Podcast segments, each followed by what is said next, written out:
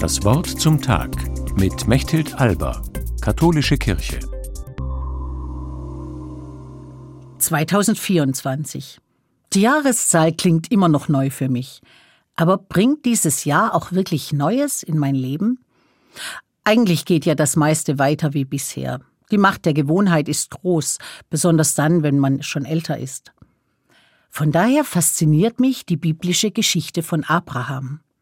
Er ist schon alt, aber Gott mutet ihm extrem viel Neues zu. Gott fordert Abraham auf, Geh fort aus deinem Land, aus deiner Verwandtschaft und aus deinem Vaterhaus, in das Land, das ich dir zeigen werde. Warum sollte Abraham sich darauf einlassen und sein altes Leben aufgeben? Als alter Mann tut man so etwas nicht freiwillig. Aber Gott verspricht, ich werde dich zu einem großen Volk machen und dich segnen, ein Segen sollst du sein. Das muss Abraham gepackt haben. Dieses Versprechen, dass er noch Kinder bekommen kann. Denn er und seine Frau Sarah sind kinderlos.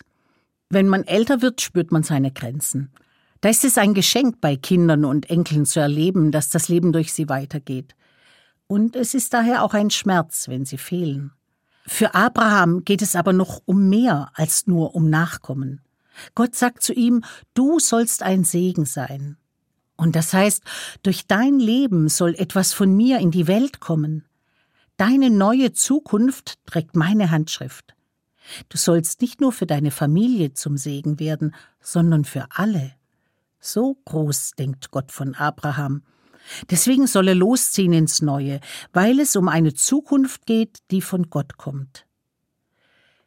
Diese alte Geschichte lockt auch mich aufzubrechen denn allzu leicht bleibe ich in meinen eingefahrenen Denkmustern stecken und schaue skeptisch in die Zukunft.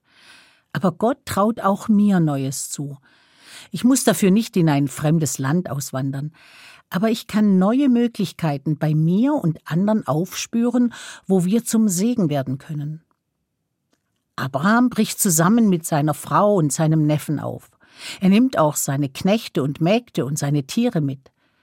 Segen verwirklichen geht nur zusammen, in einem Netzwerk gegenseitiger Ermutigung.